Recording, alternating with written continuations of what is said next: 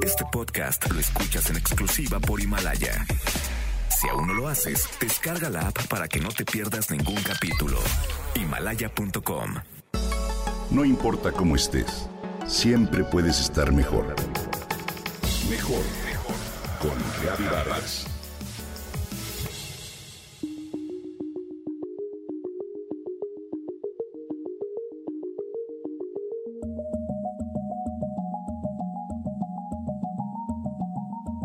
Las películas que tú platicas son mejores que las del cine. Esto dijo la mamá de Esther un día que regresó decepcionada después de ver una película de la que se había formado grandes expectativas por la narración que su hija le hizo el día anterior. Esther había visto la película unas semanas antes y le hizo un relato emocionado y alegre que despertó de inmediato el interés de su madre y de sus hermanas. La verdad es que todo es mejor cuando Esther lo platica, dijeron otros miembros de la familia. En efecto, desde muy pequeña, Esther demostró ser una gran narradora. Tiene un don particular que le permite envolver a las personas con sus palabras y captar su atención durante un largo rato. Es algo que todos agradecen, tanto los más chicos como los más grandes. Junto a Esther, no existe el aburrimiento, dicen todos sus amigos que también disfrutan de sus historias. Ella convierte los acontecimientos más importantes y las situaciones más banales en cuentos fabulosos. Los que la conocen le han animado a que escriba sus historias. Lo ha hecho y con buenos resultados. Sin embargo, no lo disfruta tanto como narrar. Esther está convencida de que lo suyo es la palabra hablada y se siente totalmente realizada cuando observa la mirada absorta de sus oyentes. ¿Y tú? ¿Conoces a alguien como Esther? O mejor aún, ¿tienes el don de la narración? Los principios de la literatura se encuentran en la palabra hablada. En la Grecia clásica, por ejemplo, era común que los poetas o aedos narraran las grandes epopeyas en las plazas públicas o en los banquetes. Así nacieron obras como la Iliada y la Odisea del célebre poeta Homero.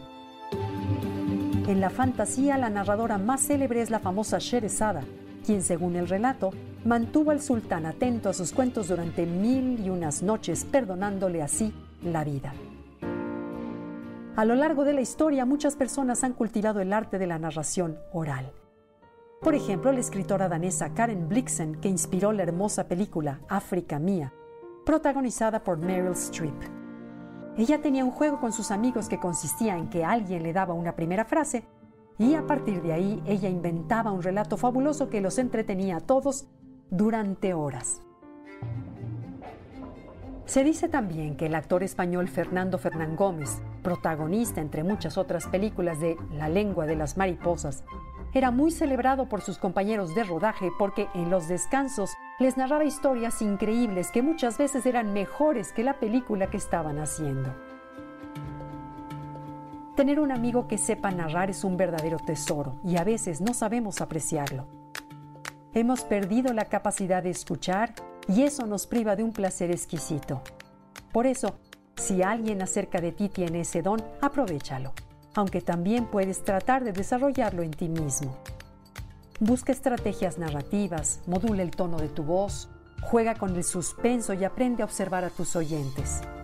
Seguramente tendrás buenos resultados y descubrirás los grandes beneficios de contar cuentos tanto para quien narra como para quien escucha. Estimula la imaginación y la creatividad, enriquece el vocabulario, afina la atención, fortalece la memoria, crea espacios de diálogo y sobre todo consolida el afecto y la convivencia. En estos días de confinamiento quédate en casa y comparte historias con tu familia.